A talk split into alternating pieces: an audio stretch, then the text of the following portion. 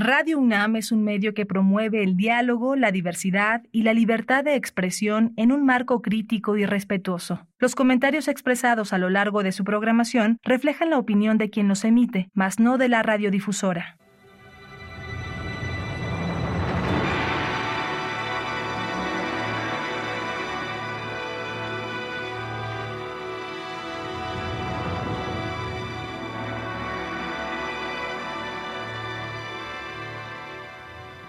Radio Universidad Nacional Autónoma de México presenta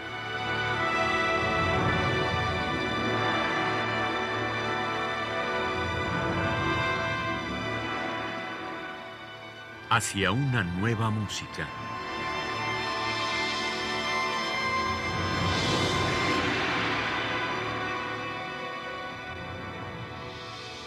Programa a cargo de Ana Lara.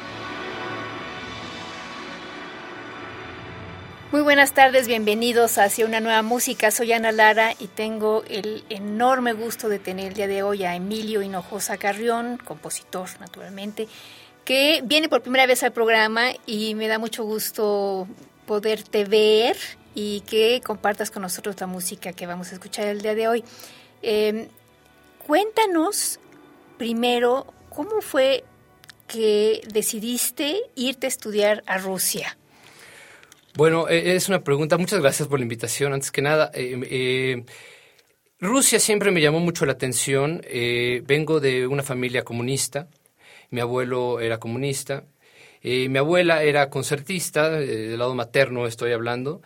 mi tío estudió en Rusia, él era escritor. y siempre tuve la espinita de los, de los compositores rusos, de los escritores rusos. Tengo una ferviente ¿cómo decirlo? Como tengo esta sangre rusa, como esta, esta eh, impresión que me dieron los compositores y escritores rusos, los, arquitectos rusos, los pintores rusos, los cineastas rusos. Eh, siempre tuve este ímpetu por, por, por, querer irme a Rusia y, terminé yéndome gracias a, una traductora eh, extraordinaria que se llama Selman Sira. Ella fue la que hizo el conecte con el conservatorio y bueno, logré irme eh, un poco con, con, incertidumbres de a ver si me iban a aceptar o no me iban a aceptar. Y bueno, eh, tuve la suerte de encontrar a un maestro eh, muy peculiar, muy particular, Konstantin Konstantinovich Batashov, un maestro que, que, bueno, podría hablar muchísimo de, de, él, pero con una intuición muy clara, con una intuición muy clara con sus estudiantes. Y bueno, eso fue un poco eh, cómo llegué a Rusia. Eh, o sea, tú te fuiste a Rusia por Rusia, no por un maestro, no por una escuela de composición. Este, además, tú vienes de una familia de, artistas, tu padre es escritor, de la parte materna ya nos dijiste que, que, este, que vienen de la música, o sea que ahí encontraste todo, todos los intereses allá. Cierto, sí, eh, siempre me, me, impresionó mucho Rusia, me impresionaba eh, el cine ruso, la, la, la, URSS, este, bueno, a mí yo, yo me tocó ya la caída de la URSS, eh, sin embargo, la educación, la burocracia, todo sigue siendo la URSS. ¿no? y bueno, un poco, más que hablar de la institución para no para, para, para, no quede mal yo con ellos, ¿no?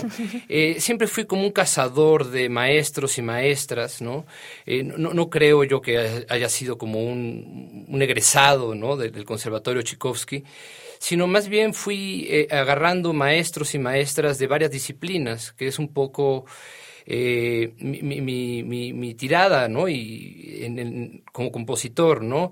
Tuve, eh, regresando de Moscú, me fui al CIEL, al Centro de Investigación y Estudios Lacanianos, y tuve una maestra, Silvia Heiser, que me enseñó cantidad de cosas. Eh, eh, tuve una madrastra, tuve un padrastro, tengo amigos que me enseñan arquitectura, que me enseñan, en fin, tuve muchos maestros, ¿no? Julio Estrada, Mario Lavista, Víctor Rasgado, en fin, tengo como un, abanico de maestros y maestras que, que, que, me han dado como, como muchas herramientas. Y justamente eh, esta manera de, de crearte tu, tu, mundo interior se refleja en el mundo sonoro y una de tu, uno de tus intereses principales es trabajar en colaboración. ¿Por qué no nos cuentas? Sí, eh, bueno, me, yo creo que más del 50% de mi trabajo es en colaboración algo que, que, valoro mucho y que tiene que ver un poco con esto de, de, de, de aprender de los otros, ¿no? Aprender de, las otras. Eh, sí he trabajado con cantidad de, artistas, eh, bailarinas, bailarines, eh, dramaturgos, dramaturgas, eh, artistas conceptuales, pintoras, pintores, no, no quiero decir nombres para que no se me vaya alguno, ¿no? pero trabajo mucho en colaboración, me interesa mucho escuchar al otro, dar el avión al otro, eh, llegar a acuerdos. Eh, creo que la escucha es muy importante, ¿no? Y, un poco, digamos, volviendo al conservatorio, ¿no? Que, es una, eh, idea de institución de la cual no estoy muy de acuerdo, que creo que aleja más a los compositores de, los que, de lo que acercan a, a los jóvenes a la música y al sonido. Me parece que en los conservatorios, ¿no? Al estudiar eh, contrapunto o armonía o entrenamiento auditivo, me parece que, que, que, que espantan más a los a, alumnos de lo que eh, procuran un goce hacia la música y hacia la composición o hacia la misma música, ¿no? Recuerdo que, que en Moscú me preguntaban mucho que si yo había decidido ser músico.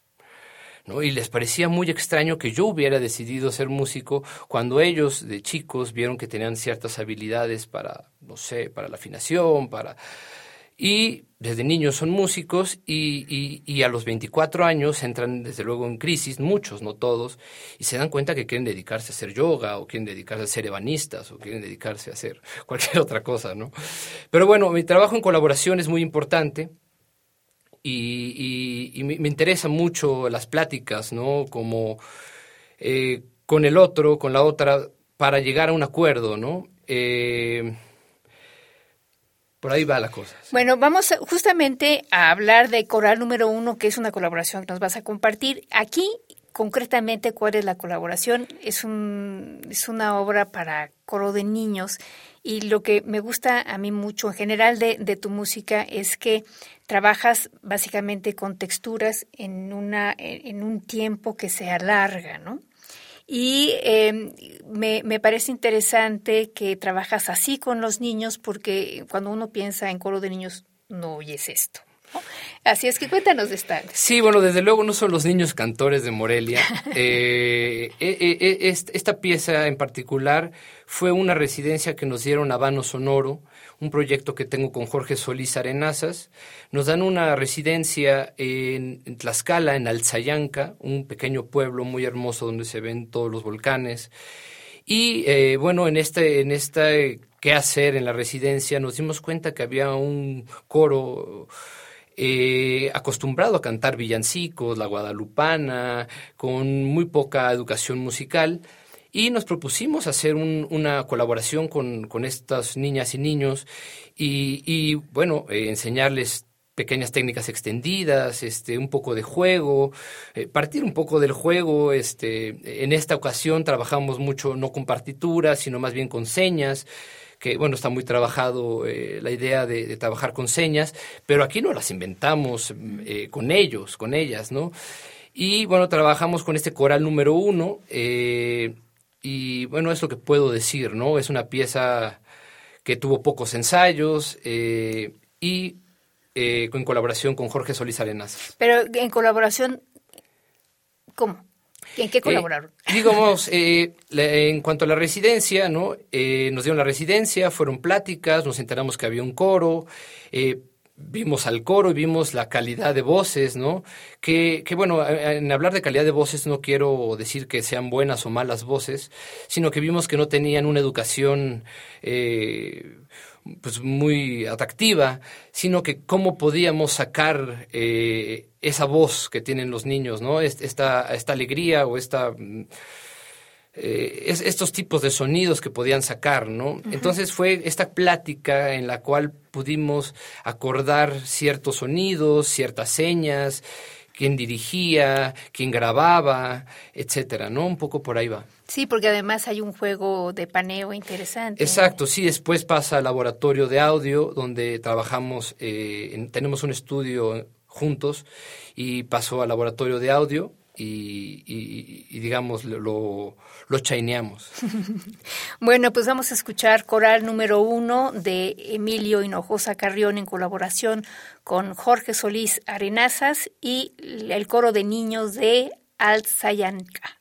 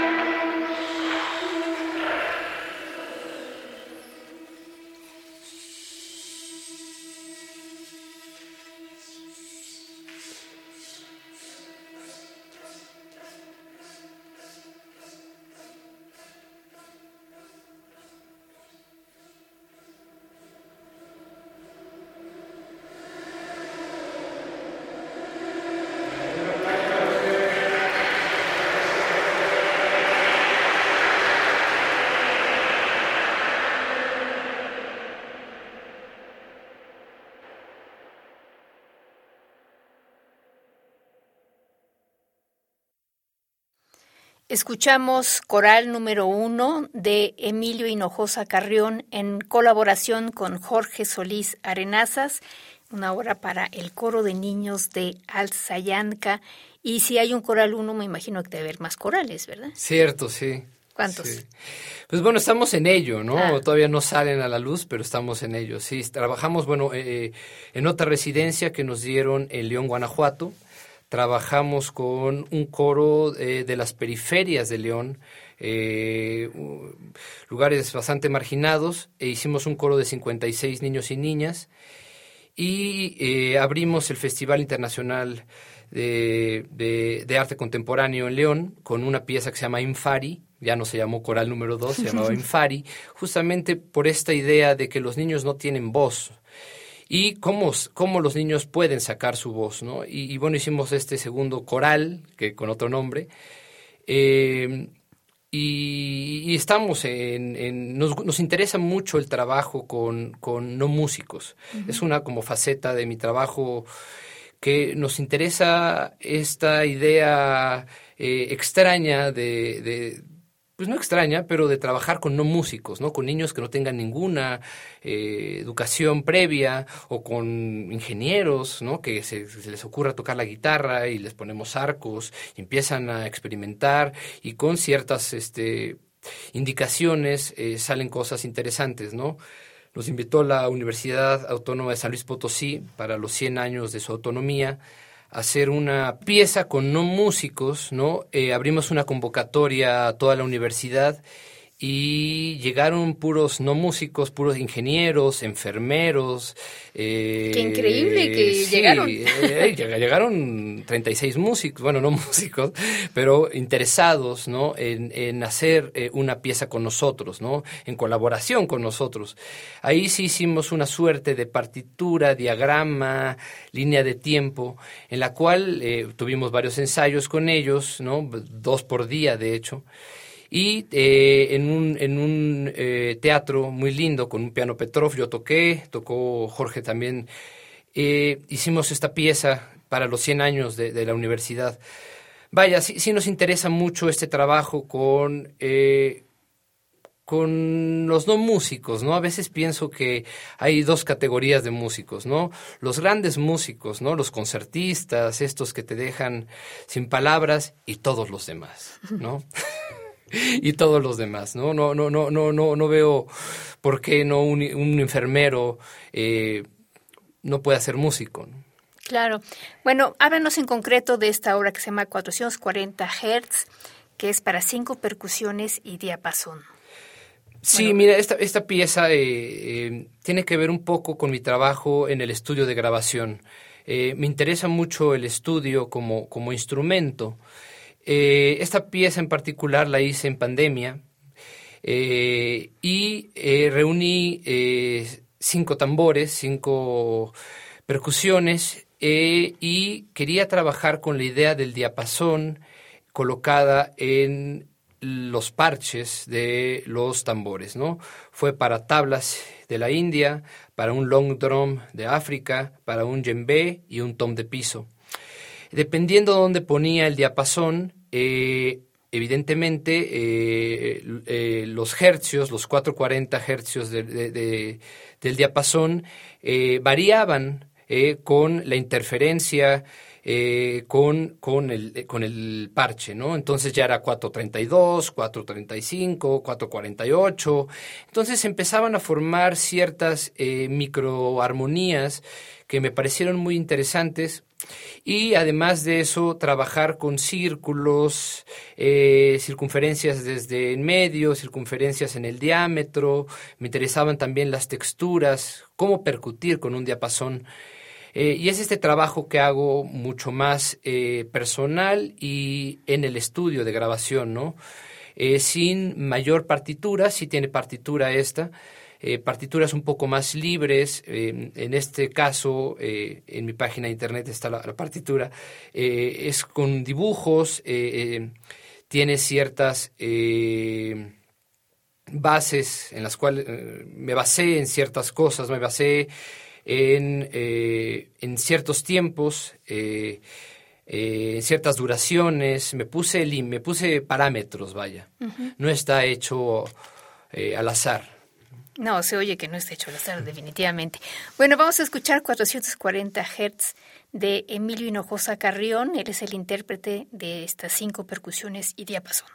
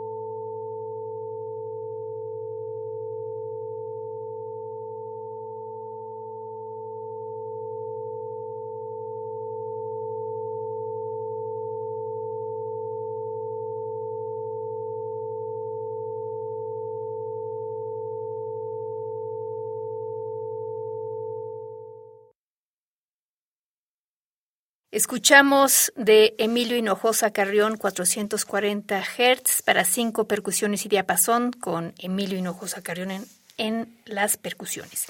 Y la siguiente obra que vamos a escuchar, escucharemos un fragmento de esta obra que se llama Prótesis 2, que me decías, Emilio, que es una obra que dura un, una hora y que es para violín, viola, violonchelo y contrabajo. Cuéntame cómo trabajaste esta pieza? Sí, bueno, e-, es una pieza que, que la hice en Jóvenes Creadores, es un poco vieja. Y bueno, un poco lo que me interesaba eh, trabajé con arquitectura, ¿no? Eh, me, me, me, gusta me, me, interesan muchas otras áreas además de la música. Eh, dialogo con eh, otras disciplinas como la arquitectura, la pintura, el arte contemporáneo, la literatura, eh, y en este caso me basé en la Catedral Metropolitana de la Ciudad de México, eh, en un estudio en particular eh, que hizo la UNAM sobre, sobre la, la, la, acústica de, de, de, la Catedral Metropolitana. Y yo grabé con, con, con, mis micrófonos en ciertos lugares, ¿no? En el altar tal, en una columna, en, en distintos lugares de la catedral donde eh, con este estudio me di cuenta que habían ciertos lugares de interés que me interesaban, ¿no? Eh, me, interesaban por ciertas reflexiones, por, eh, por varias razones. y y bueno, algo que, que, me interesó mucho de, de, esta partitura, como comencé a hacer como esta nueva etapa en mi composición, es que e, es esta parte como semiótica de la partitura, ¿no? Eh, las, las, notas ya no eran eh, en el pentagrama, sino eran parte de, eran una parte de la catedral, era el altar de los reyes, era eh, tal parte de la puerta, entonces, digamos, estas iconos, estos pequeños iconos se volvían un lugar, ¿no? Yo lo analicé con, eh, con el laboratorio de audio y a partir de lo que grabé, realicé esta, esta notación para estos intérpretes. después de esto pasó a un programa en Super Collider, en la cual, digamos, eh, deforma eh, la catedral metropolitana y va haciendo, eh, va deformando la catedral de distintas maneras y va creando nuevos espacios, espacios pues que, no se podrían escuchar. Digo, aquí son instrumentos, esta es prótesis 2, la prótesis 1 es con grabación original. Entonces va formando estos nuevos eh, arquitecturas, ¿no? Estas, arquitecturas eh, de otra manera, ¿no? Y bueno, es una pieza que hice con, eh, con cinco maravillosos intérpretes y, y eso. Dime, Emilio, ¿cómo trabajas los los tiempos, porque lo que, lo que te comentaba al principio es que creo que en las tres obras que nos presentaste o nos vas a presentar el día de hoy, eh, eh, hay esta misma manera de utilizar no, no estamos hablando de notas, estamos hablando de texturas que eh, duran en el tiempo. Y esa duración es lo que le da sentido a la pieza. ¿Cómo calculas tú ese, ese tiempo? ¿Es, ¿Es un poco de una manera intuitiva? ¿Cómo, cómo lo trabajas? Bueno, eh, en el caso, digamos, del coral número uno, eh, fue el tiempo que dieron los niños, ¿no? El tiempo que aguantaron los niños y que pudimos controlarlos. Eh, en el segundo caso, sí está muy estructurada la pieza y tenía que durar lo que compuse. Y en el tercer caso, digamos, como esta pieza puede durar una eternidad, eh, dado que puede ir haciendo espacios y espacios y espacios y espacios, eh, decidí eh, cortarlo en una hora, ¿no? Decidí hacerlo en una... Decidí hacer un, parámetro de una hora, ¿no? Y a partir de ahí tú vas calculando, es decir, porque más, que el tiempo que dura la pieza, me refería yo al tiempo de las intervenciones de, los sonidos. En este caso, digamos, de esta última pieza, eh, me interesa muchísimo el azar. Tengo una serie de piezas, un, ciclo que llevo nueve piezas que se llama El azar y la necesidad. Eh, el título está basado en este libro de Jacques Monod, un biólogo, que, trata sobre esta gran paradoja ¿no? de, del azar, de todo sucede por azar o todo sucede por necesidad, ¿no? por, por, por, destino. ¿no?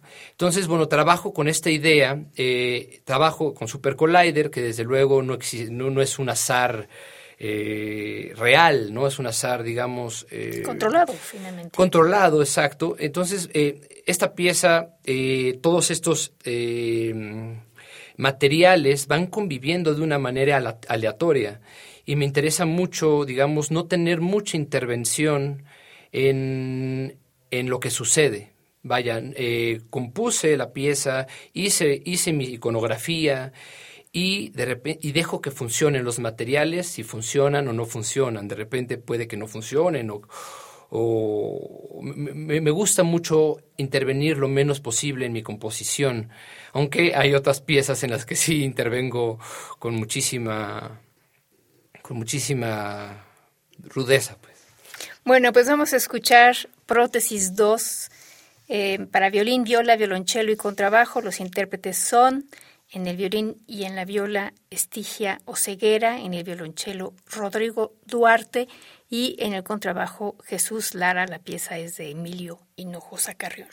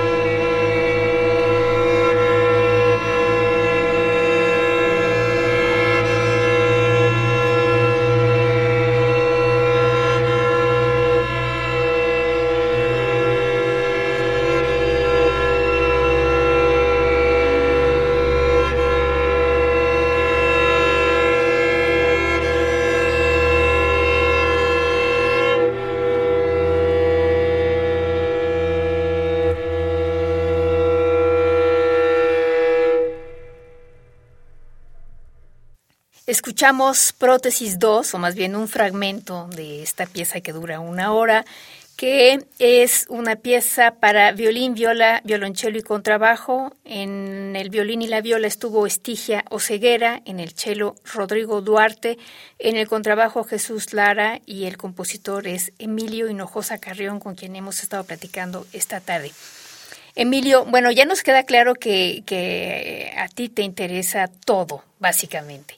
Y me gustaría que, que, bueno, que compartieras tu página para que la gente te conozca mejor y que nos hables también de tu plataforma. Vano Sonoro. Vano Sonoro, que me fascinó.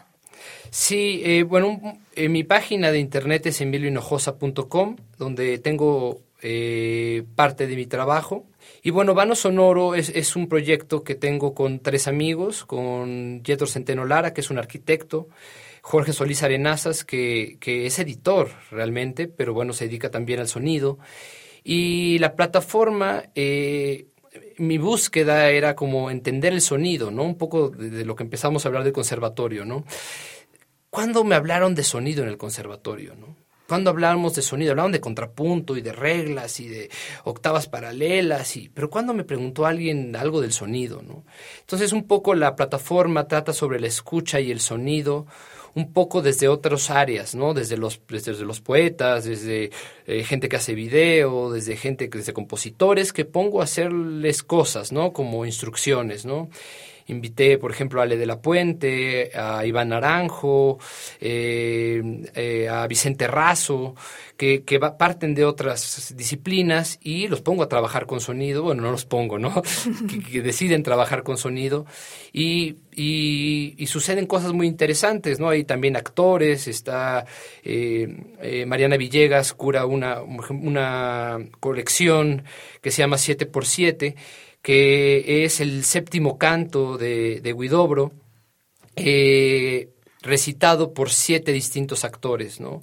Entonces está Cosío, está Politi, está Antonio Salinas, en fin, e, ese es un poco jugar, ¿no? Que, que e, es, es, un poco lo que me interesa a mí en la composición y, y un poco le digo a, a, los jóvenes compositores, bueno, estoy joven compositor todavía, pero que no se dejen eh, engañar en los conservatorios y no se dejen eh, destrozar por los por las especies y por y por las octavas paralelas y por las quintas paralelas. Eh, creo que hay que jugar y disfrutar eh, gozar la música no y gozar eh, la creación Fíjate que a mí me hace pensar mucho, tienes toda la razón, pero creo que además ya tu generación es una generación que sí ha integrado otros mundos, ¿no? En, en mi época el que estudiaba arquitectura era arquitecto, el que estudiaba eh, artes plásticas era artista plástico, y, y ahora como que son un poco todo, ¿no? Este, e, eso me encanta. De, de alguna manera se integraron eh, las, eh, las sabidurías, digamos, y, y, por eso puede funcionar también que, que, hagas un espacio tan increíble como Vano Sonoro. Sí, vanosonoro.com. Sí, se los recomiendo realmente porque van a descubrir cosas increíbles y en esta idea de que ya no estamos hablando de, de, notas y formas, sino estamos hablando del sonido en el espacio y en el tiempo y eso es fabuloso. Sí, sí, sí, reflexionar sobre el sonido y sobre, sí, sobre la escucha, ¿no? Que de repente, no sé por qué no, no nos ponen a pensar en el sonido, ¿no? Pues ya es momento para hacerlo. Es momento para hacerlo, creo yo, sí. Bueno, querido, te agradezco muchísimo que hayas estado aquí con nosotros. Espero que sea la primera de muchas veces y que tus colaboradores también se acerquen a, a este programa que es de, de, ustedes también. Y nosotros nos despedimos. Estuvo Alejandra Gómez en la producción, Paco Chamorro en los controles técnicos. Yo soy Ana Lara. Muchas gracias por haber estado con nosotros y nos escuchamos la próxima semana.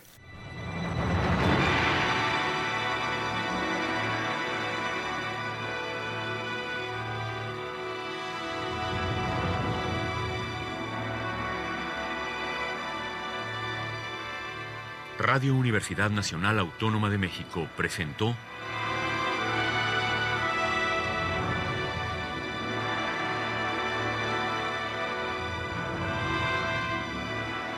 Hacia una nueva música.